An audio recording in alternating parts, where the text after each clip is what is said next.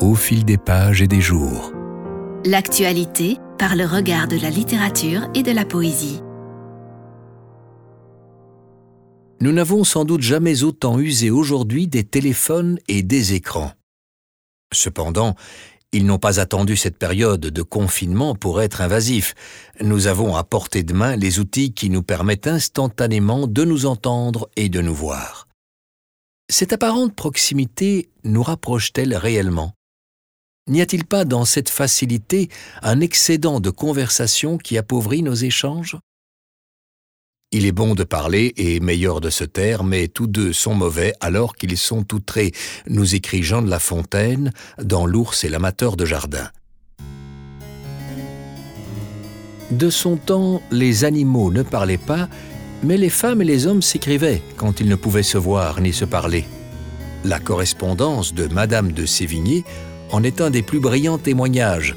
Son écriture a plus de 300 ans mais elle semble avoir été tracée à l'eau de jouvence tant son style est vif et fluide.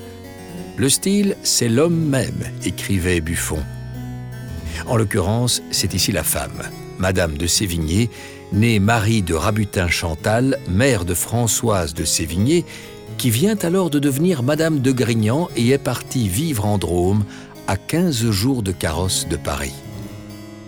Séparation déchirante pour cette mère aimante qui ne se console pas de cette absence et qui écrit, qui écrit inlassablement, parfois plusieurs lettres par jour, pour se désennuyer de sa solitude.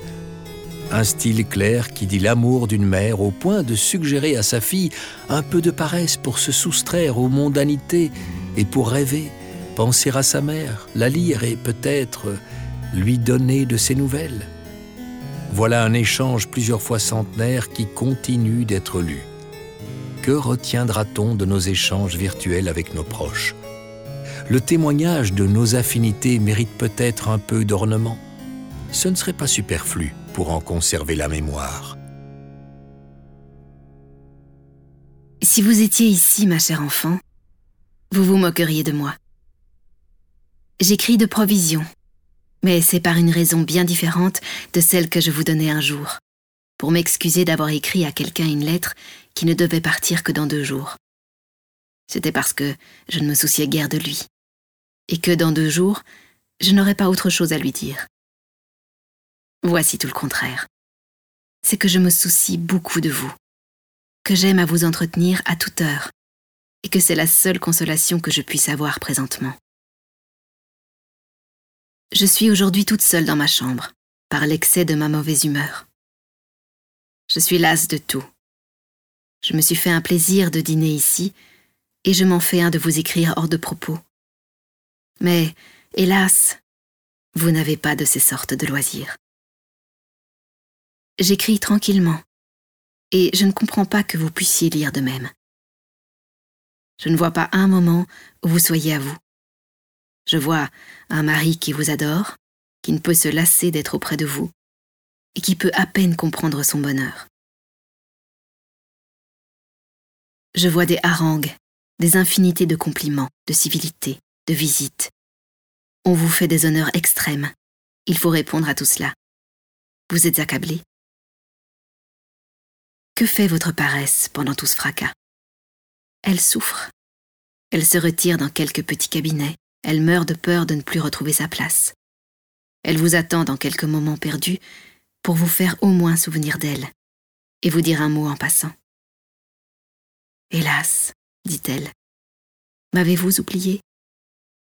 Songez que je suis votre plus ancienne amie, celle qui ne vous a jamais abandonné, la fidèle compagne de vos plus beaux jours, que c'est moi qui vous consolais de tous les plaisirs, et qui même quelquefois vous les faisait haïr, qui vous ait empêché de mourir d'ennui, et en Bretagne, et dans votre grossesse. Quelquefois votre mère troublait nos plaisirs, mais je savais bien où vous reprendre.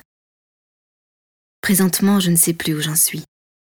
Les honneurs et les représentations me font périr, si vous n'avez soin de moi. Il me semble que vous lui dites en passant un petit mot d'amitié, vous lui donnez quelque espérance de vous posséder à Grignan. Mais vous passez vite. Et vous n'avez pas le loisir d'en dire davantage.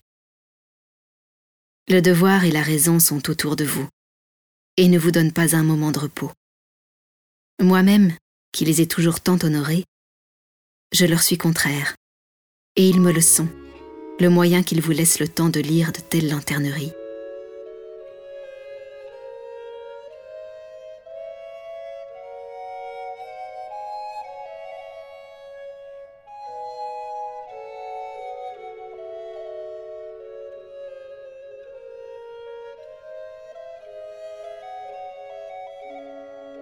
Je vous assure, ma chère enfant, que je songe à vous continuellement.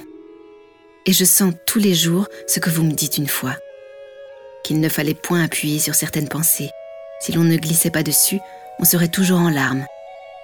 C'est-à-dire moi.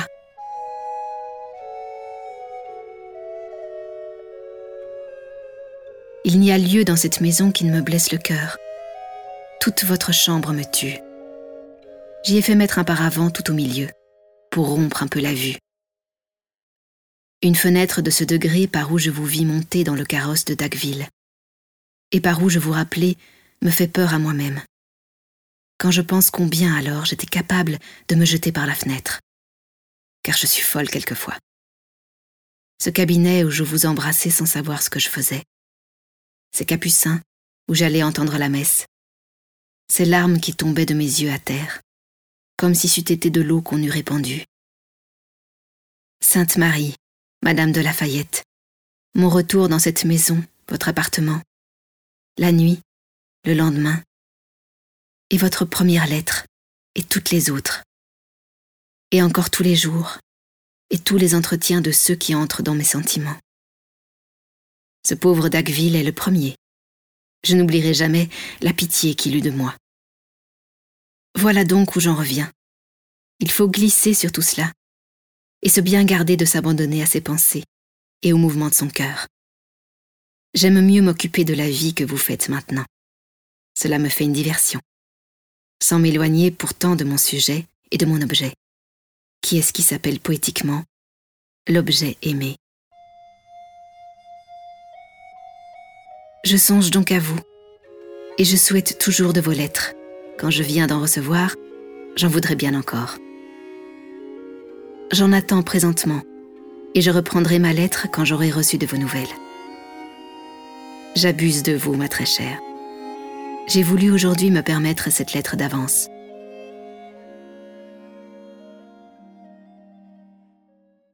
Au fil des pages et des jours.